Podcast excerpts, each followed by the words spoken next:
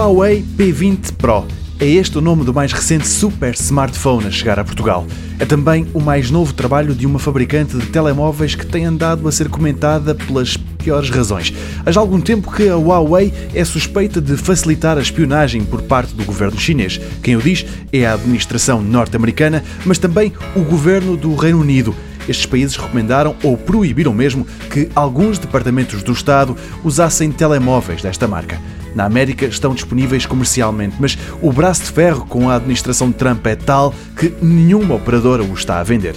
E quem perde, a julgar pelas primeiras análises, são os consumidores. O novo topo de gama da Huawei destaca-se em várias frentes. Uma delas é a fotografia. Só na parte traseira do P20 Pro estão três câmaras. O site Engadget diz que, entre todos, este pode ser o telemóvel que tira as melhores fotos.